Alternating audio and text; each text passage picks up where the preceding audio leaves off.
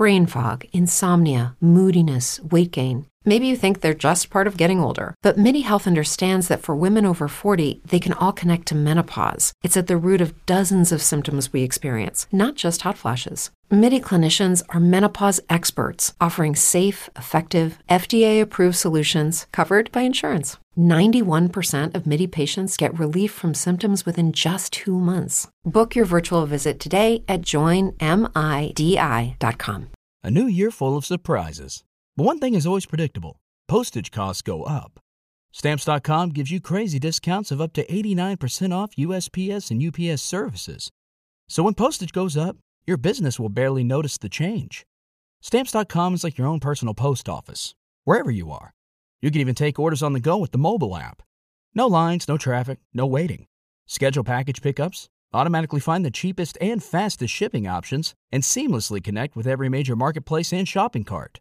There's even a supply store where you can stock up on mailing supplies, labels, even printers. Stamps.com has been indispensable for over 1 million businesses just like yours. All you need is a computer or phone and printer. Take a chunk out of your mailing and shipping costs this year with Stamps.com. Sign up with promo code PROGRAM for a special offer that includes a four week trial, plus free postage and free digital scale. No long term commitments or contracts. That's Stamps.com code PROGRAM. TNT estrena el próximo 25 de enero a las 22 horas Bota Juan, una comedia original de Diego San José y Juan Cabestani. Bota Juan está protagonizada por Javier Cámara, que interpreta a un ambicioso ministro de Agricultura que decide presentarse a las primarias de su partido. Intrigas políticas, envidias y crisis rodean a Juan en esta difícil tarea, pero no estará solo, ya que contará con la inestimable ayuda de su jefa de prensa, interpretada por María Pujalte. ¿Conseguirá Juan llegar a la Moncloa? Los ciudadanos y ciudadanas de este país están pidiendo a gritos un nuevo tipo de político. Alguien que lleve la honestidad por bandera. Alguien que asuma un compromiso con la verdad. Alguien que luche por el futuro de nuestros hijos. Pero papá, si tu hija soy yo.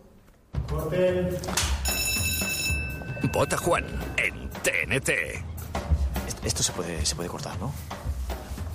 Empieza la campaña por las primarias. No te pierdas el estreno de Bota Juan el 25 de enero a las 22 horas con doble episodio en TNT. Y cada viernes a la misma hora, dos nuevos episodios.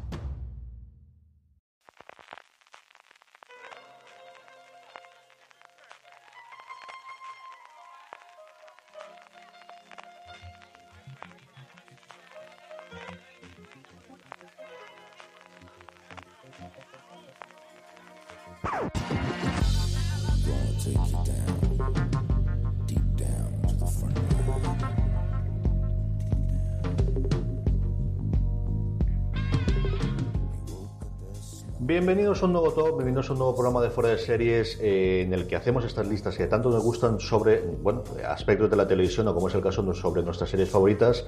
Y hoy, aprovechando que este próximo viernes se estrena la segunda temporada de Star Trek eh, Discovery, pues vamos a hablar de Star Trek y vamos a hacer los mejores episodios de Star Trek de las series clásicas, se puede decir, las series tradicionales de las que hasta ahora se han emitido. Y para ello tengo conmigo a mi compañero infatigable de batallas, que juntos hicimos todos los recaps y todos los comentarios de la primera temporada de Discovery, que esperamos hacerlo, lo comentaremos también. Dani Simón, ¿cómo estamos, Dani? Hola CJ, Nukneg, la vida y próspera vida, que el gran pájaro de la galaxia se pose en tu planeta y ya tenía yo muchas ganas de saludarte así. Sí, que a lo tonto, lo tonto pasó de casi un añito, ¿eh?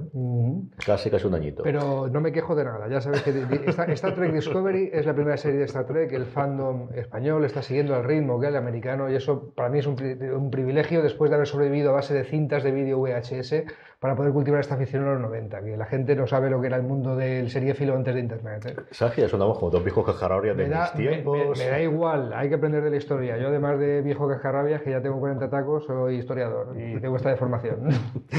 Estamos además en el, eh, grabando un Bandas Coffee, así que no, os asustéis si de repente entra un señor aquí, que no lo veréis, pero sí que lo oiréis sirviéndonos. ¿Qué es lo que hemos pedido, Dani? esto suena muy, muy Star Trek, la bebida está rara. Sí, hemos pedido Ractagino, que no vieses el café de DS9, no, hemos pedido eh, un café de autor que tiene un tostador y kombucha. En fin, que como os digo, nos asusten, no sé si lo pararemos o lo dejaremos, que yo creo que la anécdota queda graciosa. Como os comentaba, vamos a hacer eh, los episodios de Star Trek. Eh, la idea era hacer los 10 episodios a un lado aunando los que más nos han gustado de, las series anteriores, dejando aparte, o al menos yo he dejado aparte la de dibujos, ahora Dani nos, nos dirá si ha metido alguno o no de esa, bueno, eh, de la serie original de dibujos que está fuera del canon de, Star Trek a lo largo del tiempo. Había metido uno y creí que te ibas a olvidar, tío. Lo tenía que preparado como para pillarte y no puedo pillar a CJ Navas. Y el resto sigue las cinco, tanto la serie original de Star Trek como la nueva generación, con Espacio Profundo 9, Voyager y Enterprise, eh, yo he intentado, pues eso, combinar por un lado el que tengamos, evidentemente, los episodios que habían marcado, aquellos que yo recuerdo vivamente verlo, esos tienen que estar sí o sí. Por el otro lado, eh, intentar hacer un poquito de reparto. Yo he visto mucho más y me gusta mucho más la nueva generación, o sobre todo Espacio Profundo 9, que por ejemplo Enterprise, de la que no he llegado a ver tantísima cosa. Así que ve la primera temporada y luego episodios sueltos de los que leí que estaban, que estaban bien o que comentaban que estaban muy bien. Y también intentando, y esto es cierto que en algunos casos lo he conseguido y en otros no, episodios para alguien que se quiera acercar al universo de Star Trek y ver como las antiguas, que fuesen en la medida de lo posible autoconclusivos, o al menos, si no autoconclusivos, sí que tuviese una historia cerrada aunque tuviese un trasfondo previo que venía antes en las temporadas, pero que la gente lo pudiese ver. Eh, yo creo que para eso estamos aquí. O sea, yo cuando os propuse a la gente de, de series hacer este top de las series antiguas de Star Trek, iba por ahí gente que le ha gustado Discovery, y que le da miedo acercarse a un universo que son tres temporadas de la serie original, siete de la nueva generación, siete de Espacio Profundo 9, siete de Voyager, eh, cuatro de Enterprise y una temporada de la serie de dibujos animados. Es mucha cosa y además las temporadas entonces duraban 24 episodios cada una. ¿no? y la original más todavía, la original tiene treinta y tantos episodios en sí, de las temporadas. nosotros entendemos que, enfrentarse a ese fenómeno pues es eh, apabullante, pero eh, tranquilos si os ha gustado Discovery y queréis tener un retazo de lo que puede ser, de lo que os puede dar las series eh, clásicas, para eso estamos aquí y además pertenecen a un mundo en donde la televisión, sobre todo eh, eh, las series eran episódicas, eran de episodios autoconclusivos y no solía haber tramas largas. Esto hasta Espacio Profundo 9, no nos cansaremos de decir por influencia de Babylon 5, que era contemporánea, pues eh, no pasaba. Entonces, la mayoría de las cosas, o la el 90% de lo que vamos a recomendar, es autoconclusivo. Yo además siento que se lo debo fuera de series, porque me pasó lo mismo con Doctor Who. O sea, es una serie que yo no podido ver capítulo a capítulo, que cuando he visto algo suelto me ha gustado, y el top que, se hizo de fuera de series, que lo tendréis en el mismo iVoox o en la misma... Mira, ya no sirven. Muchísimas gracias. Ya llegó el café. El, top de, la serie de Doctor, Who, como digo, a mí me, yo era el perfil adecuado, ¿vale? Yo era, eh, no, no, tengo tiempo ahora para ver todas las series de Doctor Who y ojalá tuviera ese tiempo, ¿no? Que sí, sé, que me, me, gustaría. Entonces, he ido al de Los Ángeles, he ido a todos los que fueron recomendando en el top de fuera de series y espero que, que la gente os haya gustado Discovery y hayáis visto no las series clásicas, os sea igual de útil este, este top a vosotras. Esto es lo que hemos pedido Dani con bucha. Esto es de frutas del bosque. Sabes que he leído con boca y ya me, me, ha dado el pánico. Así parece más Klingon, si lo lees así parece más Klingon. Sí, sí, le daré una foto de esto, lo pondremos en las redes sociales, te digo yo. Muchas gracias. Eh, eso sí, hielo como si no costase. ¿eh? Vamos a ver esta. Muy bien, eh, pues vamos para allá, ¿no? Vamos para ello. Yo creo que podemos empezar con cuál es tu décimo episodio eh, favorito, con todas las salvedades y todo lo que hemos comentado previamente del universo de Star Trek. ¿Hace falta lo de que sea en orden? Digo yo que sí. Leche, si hacemos un top y no lo hacemos en orden, vamos a lo Bueno, va. O sea, yo también, como tú, intento equilibrar. He pillado dos por serie, más o menos. Los vamos a ir soltando. Pero, bueno, y también habrá que soltar, aparte de algo del argumento para que la gente se pique, eh, si hay que dar un poquito de trasfondo de la serie. Ya, ya decimos que no hay que seguir toda la trama de la serie, no existen tramas en la serie, pero a lo mejor dar dos o tres claves de tal personaje para entender el capítulo. ¿no?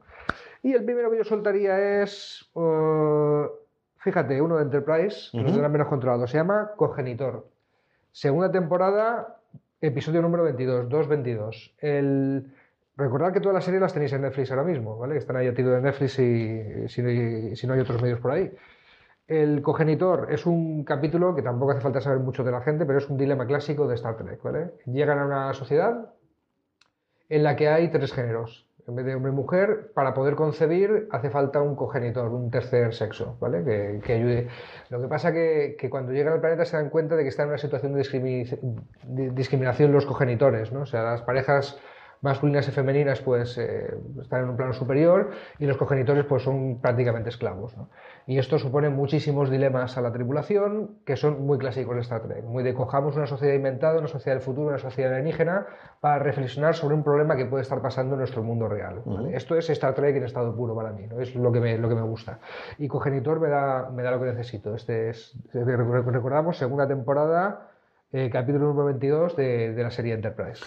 Yo voy a irme a quizás Mm, junto con Enterprise, la otra serie la que me he visto menos que es Voyager, y mm, para sorpresa mía, pero es cierto, cuando estaba repasando, voy a recomendar Caretaker, que es el primer episodio, que es el piloto de Voyager, que hasta que llegó Discovery me parece que es el mejor piloto de todos. Yo creo que los pilotos, ni en la nueva generación es complicado, complicado, y mira que introducen a Q y que tienen sus atractivos, espacio profundo no de la presentación de los personajes y de todas las tramas que no vamos a tener a lo largo del episodio. Enterprise, bueno, pues tiene la parte de Archer y de, ir un poquito eh, más reciente, el clásico ahí entraríamos en cuanto a cuál de los dos realmente es el piloto, si fue el original, que también se puede ver ahora también en Netflix eh, con el Capitán Pike, pero el que yo recuerdo en su momento cuando verlo y me gustó mucho y luego se me desinfló mucho la serie, sobre todo en la primera temporada, es el piloto de Voyager. Yo creo que es una gran presentación, tenemos conflictos que tradicionalmente no teníamos, tenemos, bueno, eh, eh, lo que le ocurre a la nave y algunos de los, de los eh, personajes que creemos que van a ser y que fallecen y que mueren debido a lo que ocurre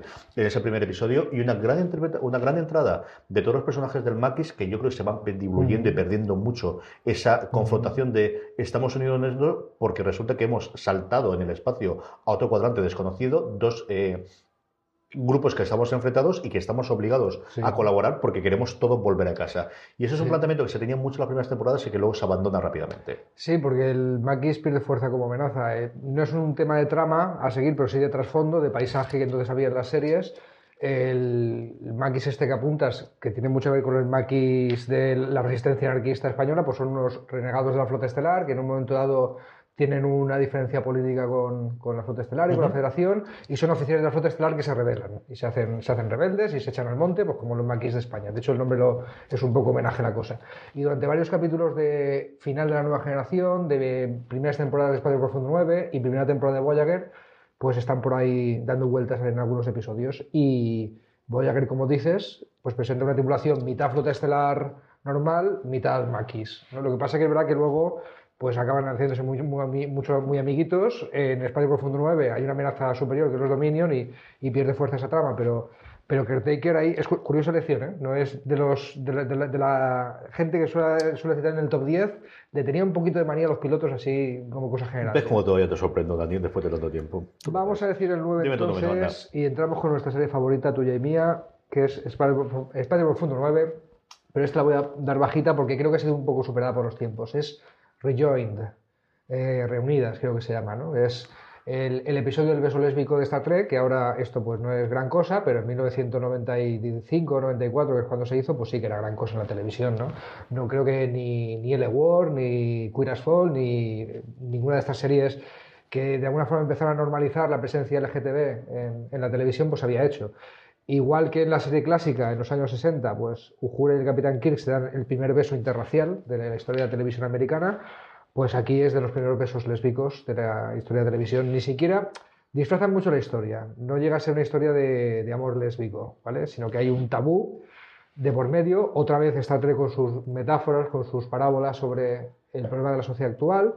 Eh, sabéis que Dacia Dax, el personaje de Profundo 9, pues es de la raza Trill, que básicamente es un cuerpo humanoide y un simbionte, que es un gusanito que te lo metes y cuando se mueve el cuerpo humanoide, el gusanito sobrevive y pasa por el cuerpo, pero se queda todas las memorias, toda la experiencia vital de lo que ha vivido con su huésped humanoide, ¿no? Entonces el aspecto es de una jovencita, pero que tiene dentro un bicho y que tiene la experiencia, el saber... De centenares de años de todos los cuerpos que Exacto. previamente a, a, poblado. Entonces, eh, tabú de la sociedad tril, no puedes eh, volver a tener relación personal sentimental con alguien que haya tenido tu huésped en una vida pasada, ¿vale? Y aquí pues resulta que, que se encuentra Datsia a una señora con la que un huésped previo pues tuvo relación y se enamoran. Entonces, en nuestra sociedad el, tabú era dos mujeres besándose, estamos hablando de los 90 todavía, pero en la sociedad tril era otro, ¿vale? Entonces, quizá la metáfora no les quedó muy sutil, ¿no? O sea, queriendo hacer una que aún así en aquella época sí que Star Trek tan rompedora, tan avanzada, tan progresista, el tema del GTV le costó mucho entrar, ¿eh? y esto fue bastante pica en Flandes. Entonces es Rejoin, que es el episodio número, eh, perdón, cuarta temporada Espacio Profundo 9, episodio número 5, el 4-5 de DS9. Mi eh, novena es un episodio de Enterprise que de las últimas temporadas, que es cuando más o menos se encontró, pero ya yo creo que está totalmente condenada para morir. Y es un episodio que especialmente la gente que había visto Enterprise y os haya gustado el tema del universo paralelo, el universo oscuro que vemos en Enterprise, yo creo que podéis disfrutar con él y viendo lo que es un episodio en el que se nota que disfrutaron haciéndolo, que disfrutaron, pues como siempre ocurre con Star Trek, cuando interpretas a tu yo malvado del, universo paralelo, que se llamó In a Mirror Darkly. Es un episodio que se puede ver independientemente de todo lo que ocurrió en, Enterprise, como comentaba, que desde Archer para abajo todos están disfrutando muchísimo, haciendo de malos malosos, como se me ha ocurrido.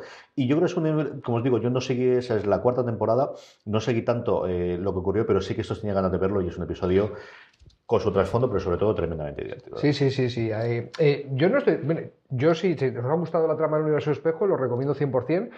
Yo en su tiempo no lo vi y cuando estudiábamos haciendo los reviews de Enterprise me lo vi para comentar porque había referencias concretas. ¿eh? O sea, cuando menciona la nave no sé qué... Eh, Viene todo desde ahí. Sí, sí, sí, sí, sí. Pues vale, pues entonces sin solución de continuidad, como dice un amigo cuando hace podcast, el, mi número 8 va a ser Mirror Mirror, que es el, el, episodio original del universo espejo. Es de la serie... Cuando decimos serie original, eh, nos referimos, de Original Series es la clásica de Star Trek, Kirk y Spock, años 60, William Shatner y Leonard Nimoy, ¿no? Para, para aclararnos, la, madre de todo.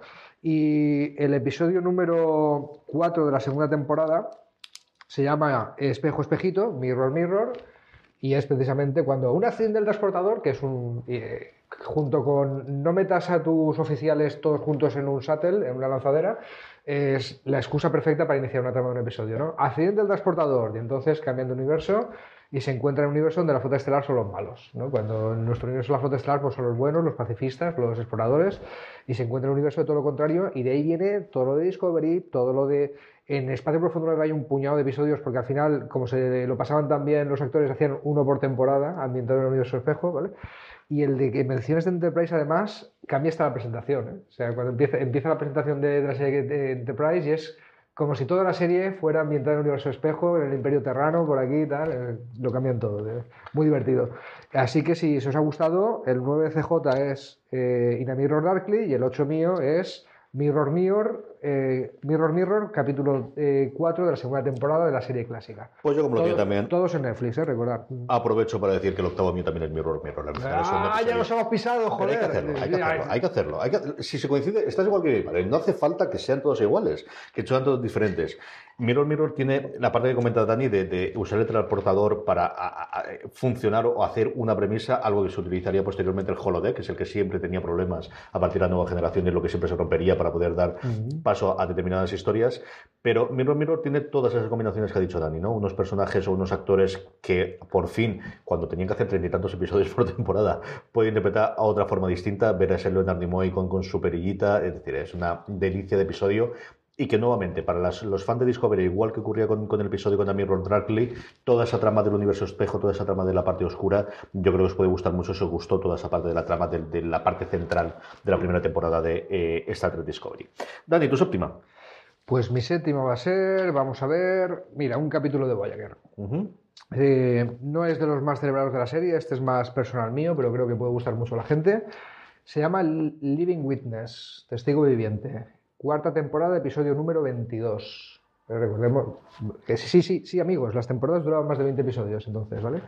4.22. El, este empieza mm, con la Voyager también mala, pero no estamos en el universo espejo. Estamos en una sociedad por la que la Voyager viajando pasó hace cientos de años, dejó una huella en esa sociedad, ¿vale? Hubo un cisma en el que participé. Entonces, eh, asistimos a cómo los historiadores están contando el papel de la Voyager.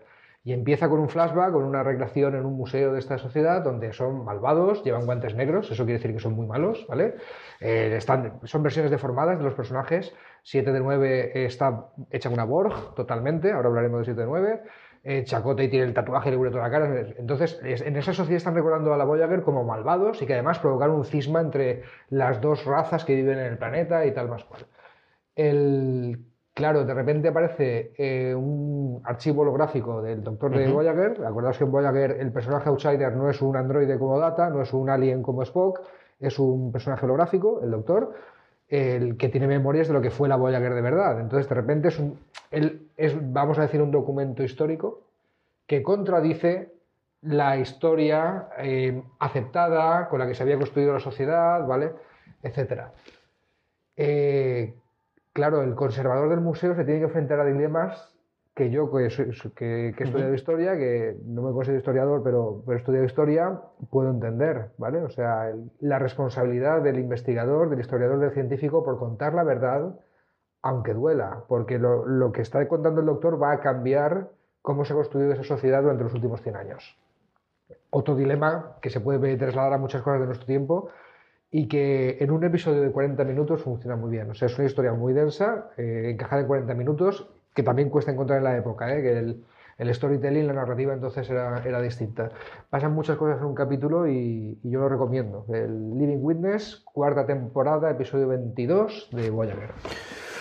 Vamos a acabar con Voyager y Dani ha nombrado a 7 de 9 y para mí el séptimo episodio es Scorpion. Scorpion es el episodio de la introducción de 7 de 9. Es, eh, yo creo que fue un revulsivo para la serie el traer un outsider más allá del que teníamos previamente con el Doctor. Introduce un, tiene un punto de partida divertidísimo que es de quién pueden tener miedo los Borg los Borg que hemos visto previamente en la nueva generación, que hemos visto en Espacio Profundo 9 como ese enemigo mm, totalmente eh, inatacable, ¿no? De, pues eso, de, que hay que rendirse ante él y tiene que ser asimilado porque no se van a detener ante nada, le tienen miedo a algo. ¿Cómo es posible que le puedan tener miedo a algo? Es un punto de permisa eh, divertidísimo, muy, muy interesante. Y luego acaba con esa incorporación de un nuevo personaje a la tripulación, como es el de 9, una Jerry Ryan sencillamente espectacular. Mira que esta mujer, eh, enfundada en esos trajes eh, brutales que tenía entonces en los 90 la serie Star Trek, pero que le aporta pues el punto que evidentemente tenía Spock en la primera en, la serie original, que tenía Data en la nueva generación y que aquí de alguna forma lo tenía Picardo en su personaje del Doctor, pero que no habíamos tenido a lo largo. Yo creo que abrió muchísimas puertas para las últimas temporadas de Voyager, abrió muchísimas posibilidades de las historias y eso creo que fue un grandísimo acierto y por eso Scorpion es mi séptimo episodio favorito de Star Trek. Hombre, para entender Scorpion habría que ver antes los capítulos clásicos de los, de los Borg. Eh, tengo la tentación de meterlo aquí, pero es que los quiero meter más arriba. Si tenemos que hacer ranking numérico y tal, mmm, Best of Wars y tal lo vamos a mencionar antes. Entonces, si, diciendo eso, mi número 5 va a ser. 6, 6, 6, vamos por el 6. A ver, 10, 9, 8, no sé ni contar, tío, ya. A ver, 10 cogenitor, Rejoiner, Mirror Mirror. Ah, sí, sí. Me, me Living Witness el séptimo, ahora vamos, a, el sexto. ahora vamos a decir el sexto, y ya es hora de decir uno de la nueva generación, ¿no? Uh -huh. eh, por ejemplo, vamos a decir eh, Darmok. Darmok, episodio número 2 de la quinta temporada. Es el 5.2 de Star Trek, la nueva generación, ¿vale? De los, de los más celebrados. El, la Enterprise se encuentra con una raza con la que llevan muchos años queriendo contactar. El traductor universal funciona, ¿eh? O sea, sus palabras en lenguaje alienígena nos llegan a nosotros en lenguaje que entendemos, pero son galimatías todo, ¿vale?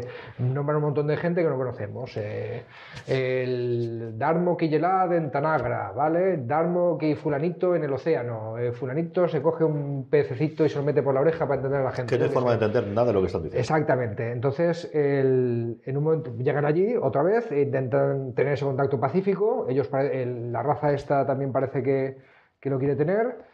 Y entonces no se le ocurre al capitán de la nave más que coger a, a, Picard, teletransportarle a él y a Picard a un planeta cercano donde hay una bestia que tienen que unir fuerzas para superar ahí la cosa juntos, intentando buscar comunicación de esa forma. No, no quiero spoilear más porque sí. poco a poco el, el, dilema se va, se va resolviendo, pero es de los más bonitos sobre la comunicación, sobre lo que nos une a las personas más allá de nuestro lugar de procedencia, lo, lo que hablemos o donde hayamos nacido. ¿no? Eh, metáfora sobre la comunicación y lo que nos une muy bonita. Es, se llama Darmok y es el capítulo número 2 de la quinta temporada, 5.2, Nueva Generación. Es un episodio sencillamente precioso, precioso, mm. precioso. Tiene dos o tres, eh, la nueva generación que yo he dejado con mucho dolor en mi corazón por el hecho de poner solamente dos de cada serie.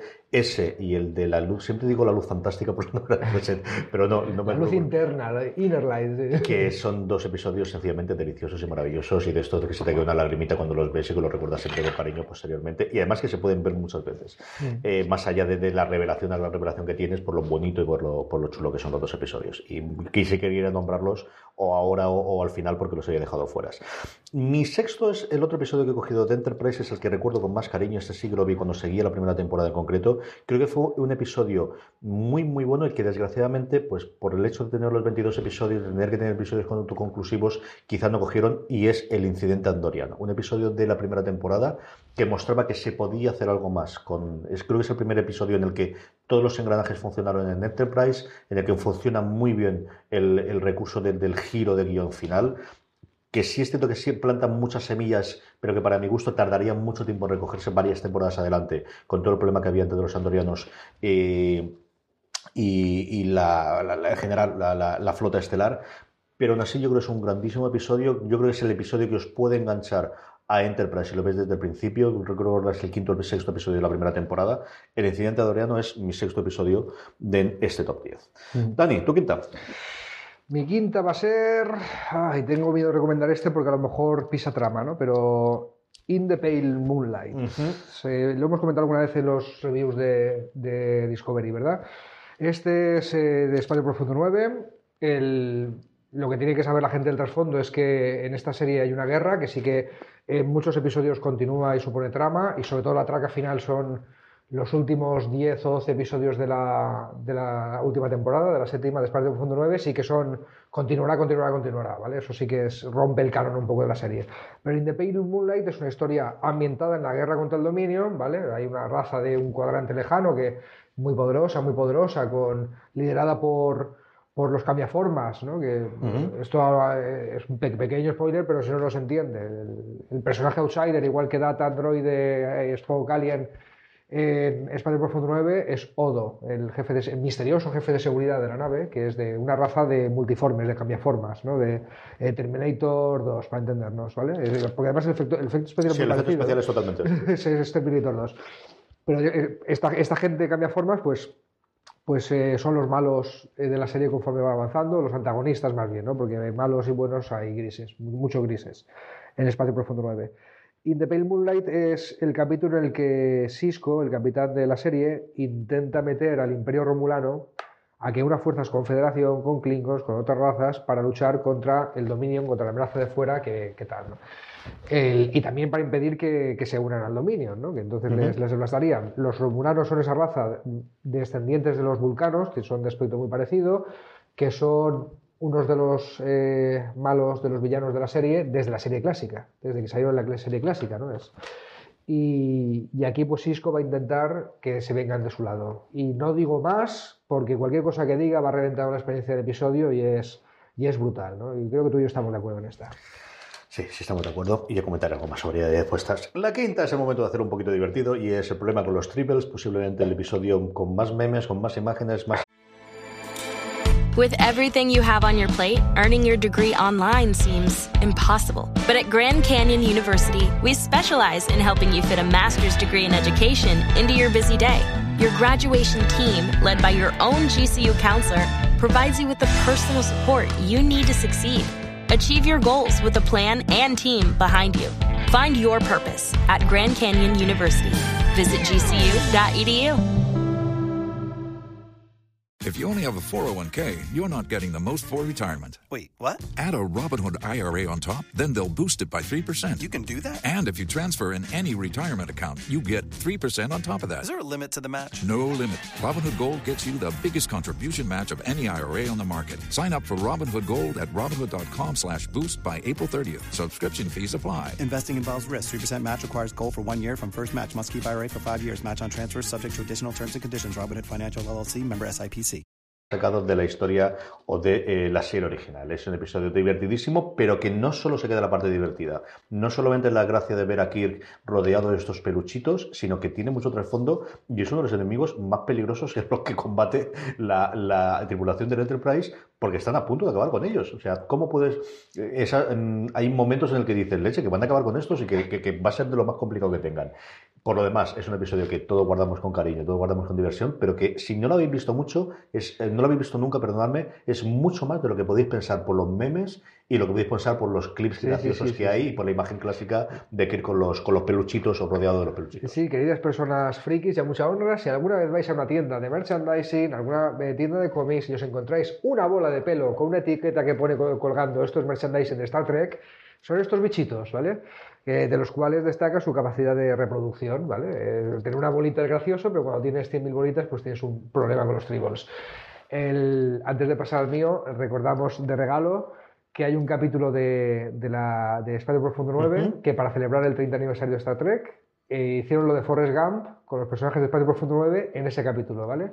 Viaje al pasado, ¿vale? El, viajan al momento de ese capítulo e incrustan imágenes del capítulo original de que acabas de recomendar con, con los personajes vestidos con los trajes clásicos de Star Trek, intentando ahí que, que no se fastidie la historia, Pan Regreso al Futuro, Forrest Gump, etc. ¿no? El, ese se llamaba Trials and Tribulations. Tribulations, efectivamente. Y también muy, si os gusta el de los Tribbles de la serie clásica, pues mirad el de los Tribbles de Espacio Profundo 9. ¿Tu cuarta, Dani? Mi cuarta es el segundo de la serie original que hay que recordar. Y si Solo podéis ver cuatro capítulos de la serie original, ¿vale? Para no apabullaros, para ver si esto os puede gustar. Eh, es obligatorio, si sois personas que os puede gustar Star Trek o si sois personas aficionadas a la ciencia ficción, habréis oído hablar de la ciudad en el límite del tiempo, de la eternidad, ¿vale? City of the Edge of Forever. Con un guion original de Harlan Ellison, que él dice que le destrozaron, ganadora del premio Hugo, fue de las primeras series de televisión que ganó este prestigioso premio de ciencia ficción, sobre todo que ganaban obras literarias eh, una historia de, también de, las primeras de viaje al pasado para intentar que no se cambie la historia, porque si se cambia la historia estamos fastidiados, ¿vale? Eh, con Kirk Spock eh, actuando en, el, en, los años de, de, entreguerras, entre la Primera Guerra Mundial y la Segunda Guerra Mundial. El dilema que acaba surgiendo es si no sé si destrozarlo, tío. No lo destrozo. Pero, no, pero, Tú piensas en nuestra audiencia, sobre todo gente que todavía no se ha acercado a ellos. Sí, pero tiene que ver con el pacifismo, con la guerra. Estamos hablando de los años 60. Eh, está empezando a surgir el movimiento contestatario de la intervención en Vietnam, en Estados Unidos. Y Jim Roddenberry, el creador de la serie, pues reflexiona sobre, sobre dilemas parecidos que podían tener en periodo de entreguerras, ¿vale? antes de que, de que Hitler y Mussolini fuera una amenaza para, para la libertad en el mundo. El, es Star Trek, pero está ambientado en, el, en entreguerras del siglo XX. Y es de las primeras historias de viaje en el tiempo, cuidado con alterar la historia, que, se recuerda en un medio mayoritario. En La ciudad en el límite de la eternidad es el episodio número 29 de la primera temporada, es casi el último de, de la serie original de Star Trek. Mi cuarta, la ha comentado Dani sin querer hace un segundo, y es Trials and Tribulations. el episodio de, Espacio Profundo 9. No te preocupes. No, para que veáis que no nos ponemos de acuerdo, que nos preparamos, que lo hacemos a tumba abierta y, también es todavía que en el directo surjan cosas, ¿no? ¿Por qué? Porque al final yo es el que recuerdo realmente de los Tribbles, este es el primero que vi yo, más allá del, el que recuerdo de, de, adulto verlo, más allá del, del gracioso, y es que está tan bien hecho. La parte técnica de ver de por fin nos estamos gastando pasta en una serie de Star Trek. Costó muchísimo dinero, es cierto que los efectos especiales lo teníamos, algo que hemos visto ahora más recientemente con Discovery, de sí, es que tenemos suficientes fans para justificar el que tengamos estos ingresos.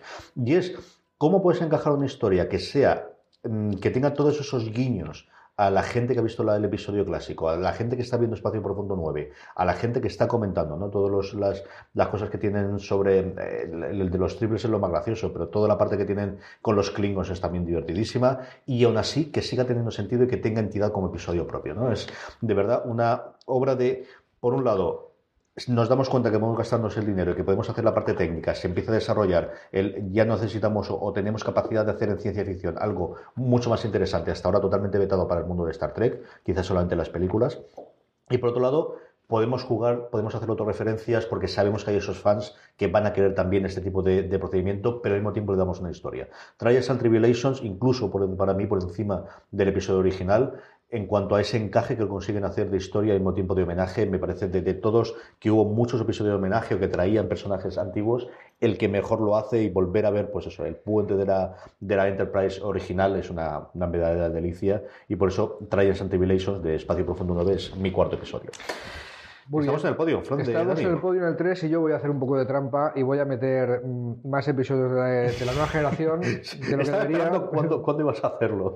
Sabía pero, pero, pero, tiene una justificación. ¿eh? Es la creo que es la más accesible para gente que se esté acercando al universo de Star Trek, ¿vale? O sea, la, nueva generación. Y el segundo que recomiendo a la nueva generación, lo que va de top, va a ser La medida de un hombre, de Mesor of Es el episodio número 9 de la segunda temporada de la nueva generación, 2.9.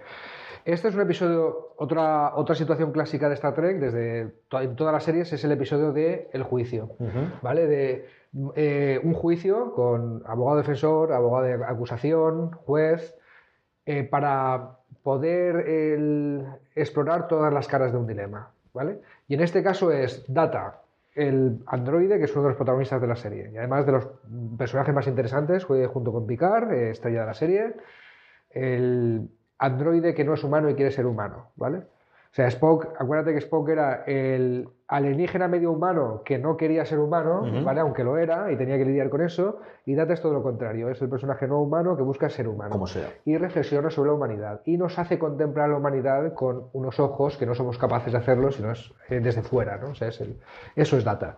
Bueno, pues llega un señor al Enterprise, un ingeniero fotoestelar, y dice que quiero eh, abrir a Data en canal para analizarlo. Y dice Data, pues yo no quiero. Y dice, pues tú no te puedes negar porque eres una cosa, eres una cosa propiedad de la flota estelar. Y él dice, no, ¿vale? Es una- una- un ser artificial, se entiende, entonces empieza el juicio, ¿vale? Con abogado defensor, con abogado y tal, con juez, para explorar si Data es persona, si es propiedad de la flota estelar o, o si qué es. El, creo que en todas las series hay ca- capítulos de, de que usan el juicio como eh, conducto narrativo para eso, para coger un, un dilema, para coger un, un problema que tengamos y explorarlo por todos lados, ¿no? Y es muy Star Trek también. Así que eh, recomiendo este La medida de un hombre, eh, capítulo número 9 de la segunda temporada de Nueva Generación.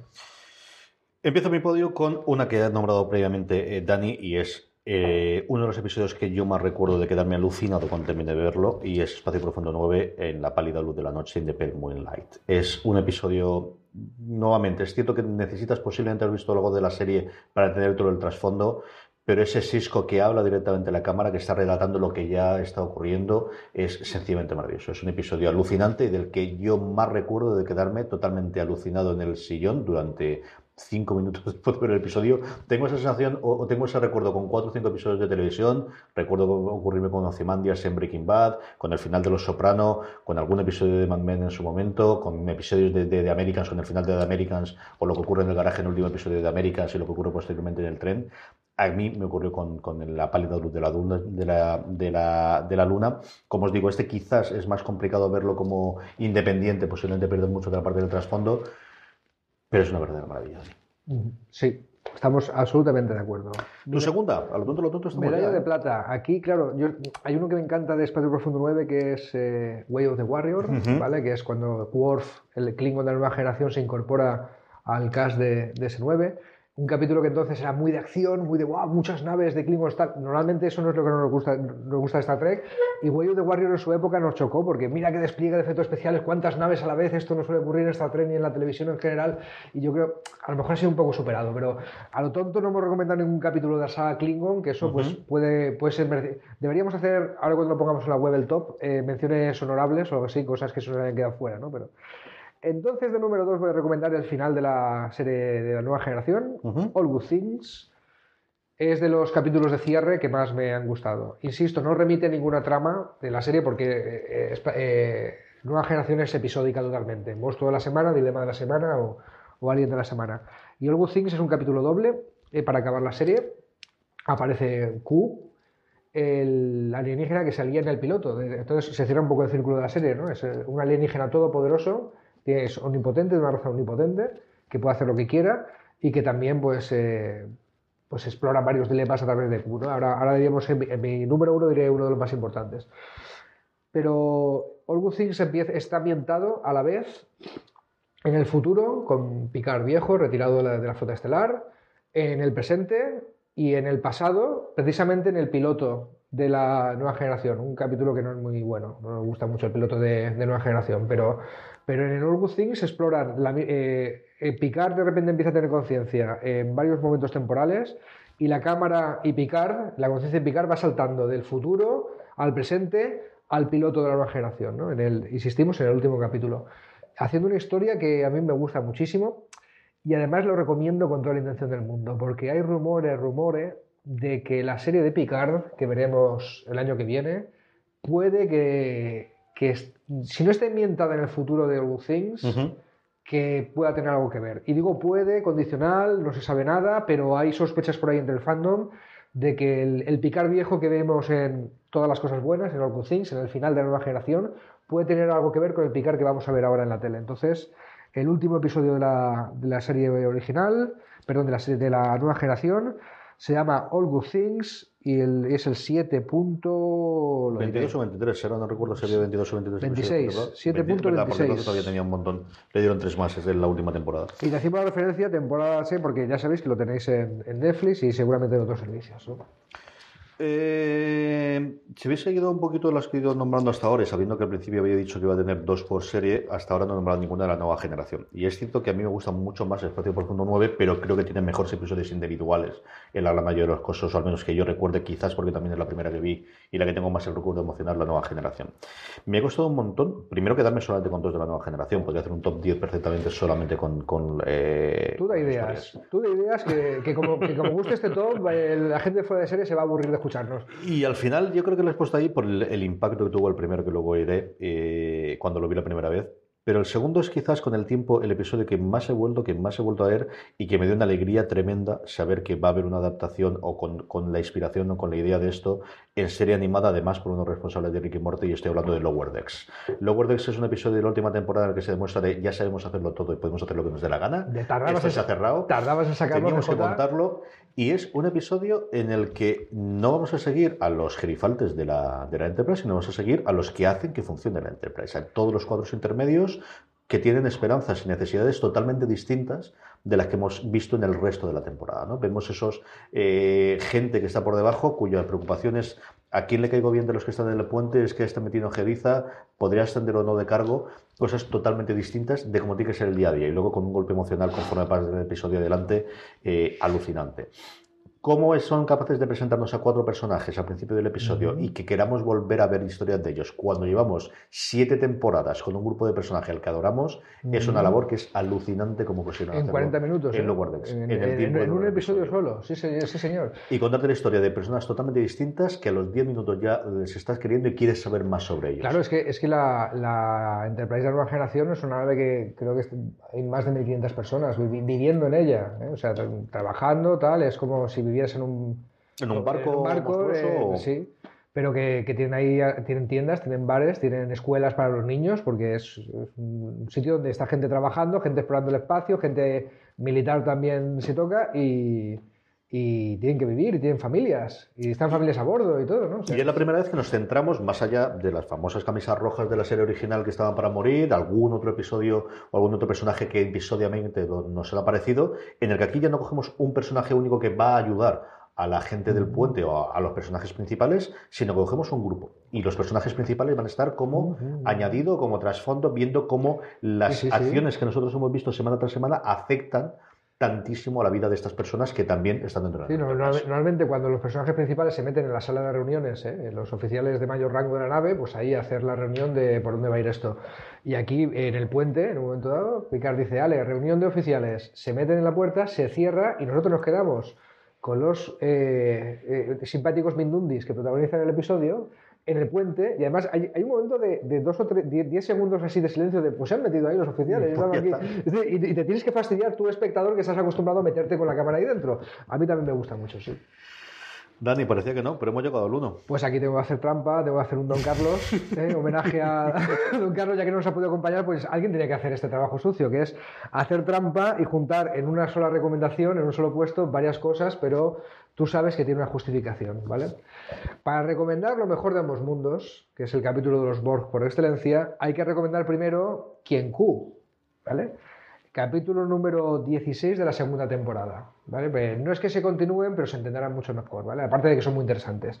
Eh, Q, Q es el capítulo en el que este ser todopoderoso que hemos mencionado, que aparece que personaje recurrente en la serie, eh, Q, el manda se pone chulo con Picard y le dice, pues ahora te voy a enseñar una amenaza de verdad. Y le envía al otro lado de la galaxia, literalmente, en un sitio donde explorando la flota estelar no llegará en siglos, si es que llega, ¿vale? En el cuadrante delta de la galaxia, a una raza súper poderosa que son los Borg, que a la sociedad americana de principios de los 90 le mete mucho miedito porque es la anulación de la individualidad, ¿vale? Son, es un colectivo que en cuanto encuentra una raza lo asimila en el colectivo, asimila sus habilidades, lo convierte en un drone Borg pálido, cibernético, lleno de cables, lleno de láseres en los ojos, etcétera, te anula como individuo, te anula como persona, te anula como raza humana, en ese caso, y pasas a ser uno más de los Borg, ¿vale?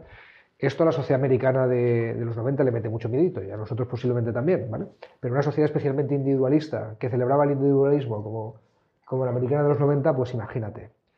El, el, capítulo acaba, sin spoilear demasiado, pero es interesante verlo, diciendo, ostra, pues... Eh, Q nos ha devuelto a nuestro sitio, pero los Borg se han enterado de que existimos y puede que venga en algún momento. Ese momento se produce al final de la tercera temporada de Nueva Generación 326, lo mejor de ambos mundos. Continúa en el siguiente, capítulo 1 de la cuarta temporada, con uno de los cliffhangers más celebrados de la historia de la televisión a este ese momento, porque es acojonante lo que ocurre. Si tienes un mínimo de cultura general de ciencia ficción o de historia de televisión, sabes de qué estoy hablando, pero no lo voy a decir. Solamente decir que los Borg son de las propuestas más interesantes de, de, Star Trek en general, que para verlos, su introducción tienes que ver QQ, 16 de la segunda temporada de una generación y que vas a disfrutar como un enano entonces con Best of Both Worlds, 3.26 y 4.1 de la nueva generación. Y aquí sigo con la trampa porque no estamos hablando de películas, no era el objeto del top, pero las películas siempre me han gustado mucho menos que, las series de Star Trek, pero hay una que brilla con luz propia, que tiene que ver con los Borg, que se llama Primer Contacto. Star Trek First Contact, que también la tenéis en plataformas digitales. Es si os gusta lo mejor de ambos mundos, hay más capítulos de Borg en la nueva generación, los pondremos de mención honorable. Y en Voyager directamente la nave se mete en espacio Borg, ¿eh? cuando lo de 7 de 9, el capítulo Scorpion, etcétera, o sea, directamente se mete en el espacio Borg. Y si ya eh, te han hecho Tilín como amenaza a los Borg es el, cielo, ¿no? los capítulos de los Borg de Voyager, pero si os gusta ver esos dos Worlds, id corriendo a ver Primer Contacto. Los Borg viajan al pasado para intentar impedir el primer contacto de, de la Tierra con una raza alienígena que fue lo que generó al final la Federación de Planetas. ¿Vale? Eso tiene ramificaciones en Enterprise. Hay un capítulo de los Borg que, claro, como viajan al pasado, pues dicen, ay, pues hay un Borg que se quedó congelado en el hielo de cuando cayeron en, primer contacto, tal.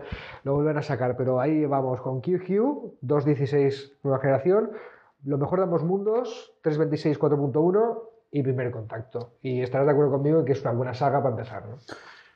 Yo no lo complicó mucho. Yo creo que dije ver lo mejor de ambos mundos porque el resto lo vería automáticamente. O sea, la primera es lo mejor de ambos mundos. Es decir, el final es sencillamente grandioso y es la escena que todos lo que hemos visto. Y aquí estoy intentando de contar lo de Locutus, pero bueno, venga, me lo cantaré.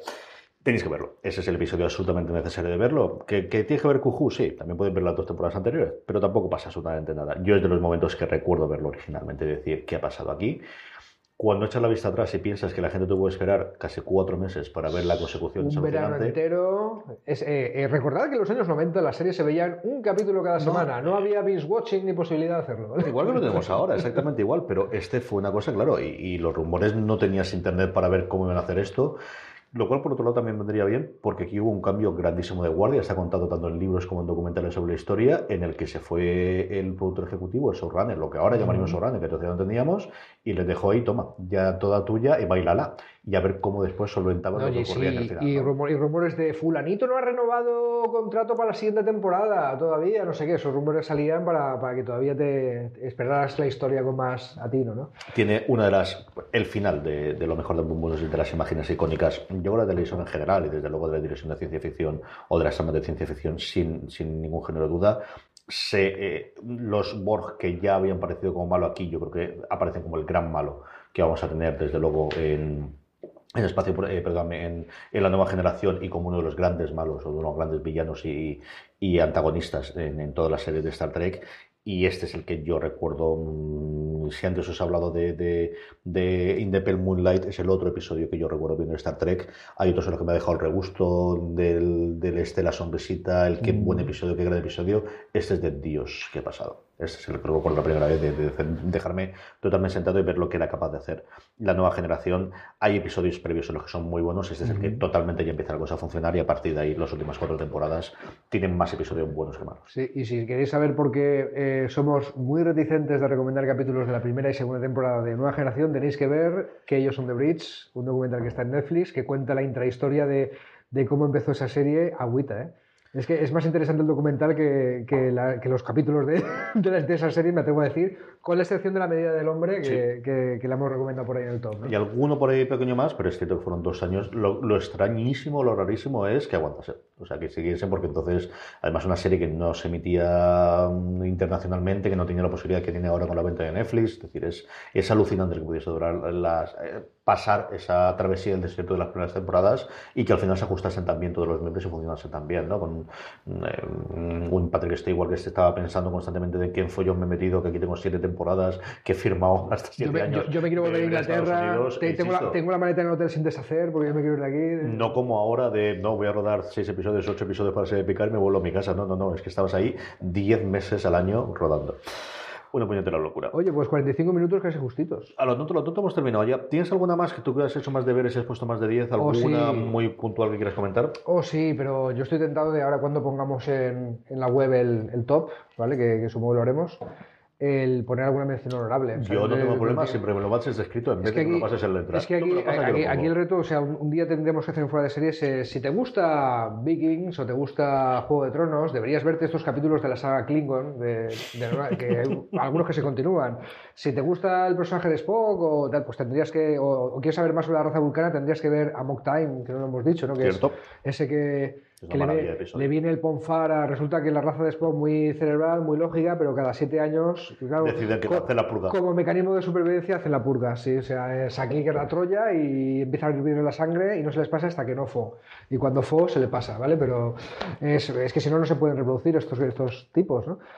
Hay joyitas, hay ocultas que en los típicos episodios, eh, rankings de top 10 nos recomiendan. A mí me gusta mucho uno que se llama, igual que la película, Primer Contacto, uh -huh. pero que es un capítulo de la nueva generación, de la cuarta temporada, que, que también es eh, un, un, ejemplo de cómo la flota estelar lleva esto de contactar con una raza por primera vez. ¿no? Hay capítulos de la guerra contra el dominio sublimes. Espectaculares. Hay uno doble, eh, In Purgatory Shadows by Inferno's Light. Uh -huh que es de estos de venga, la orgía de naves, se juntan los cardasianos con los ahí, tal, ahí ya tenemos presupuesto, sí. Pero que el personaje de Garak, de, el único cardasiano, eh, los teóricos malos de la serie, cuando empieza, que está viviendo en Espacio Profundo 9, eh, se desarrolla muy bien ahí ese personaje, muy interesante. Y ese, ese episodio doble me gusta mucho, Impurgatory Shadows by Inferno's Light, que no sabía cómo encajarlo, es de la quinta, a mitad de la quinta temporada de Espacio Profundo 9. Pero yo creo que, que, vamos a hacer alguno de... Ah, mira, y, y, había uno que no había visto en su tiempo y que he visto hace poco que se llama In the Hands of the Prophets. Uh -huh. eh, primera temporada de Profundo 9. Fíjate la historia.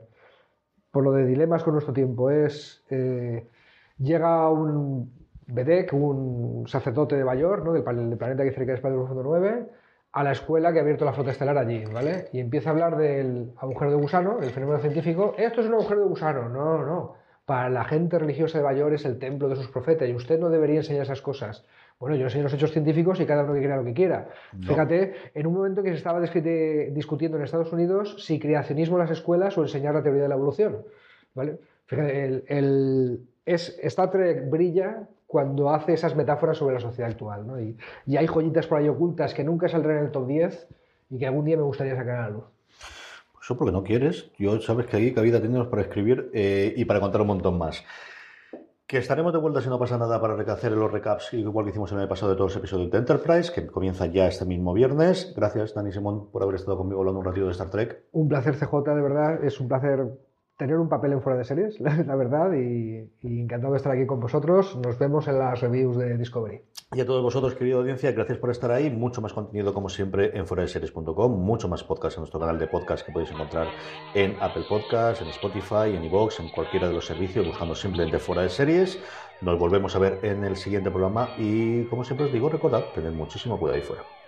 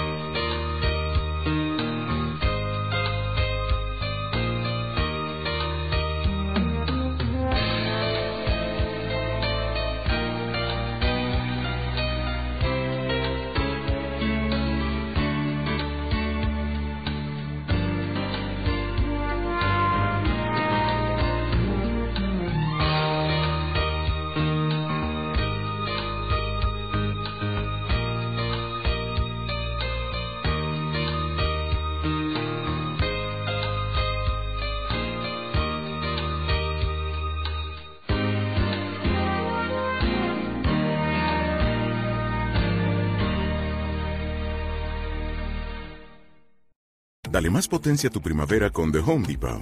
Obtén una potencia similar a la de la gasolina para podar, recortar y soplar con el sistema OnePlus de 18 voltios de Ryobi desde solo 89 dólares. Potencia para podar un tercio de un acre con una carga. Potencia para recortar el césped que dura hasta dos horas. Y fuerza de soplado de 110 millas por hora. Todo con una batería intercambiable. Llévate el sistema inalámbrico OnePlus de 18 voltios de Ryobi. Solo en The Home Depot. Haces más. Logras más.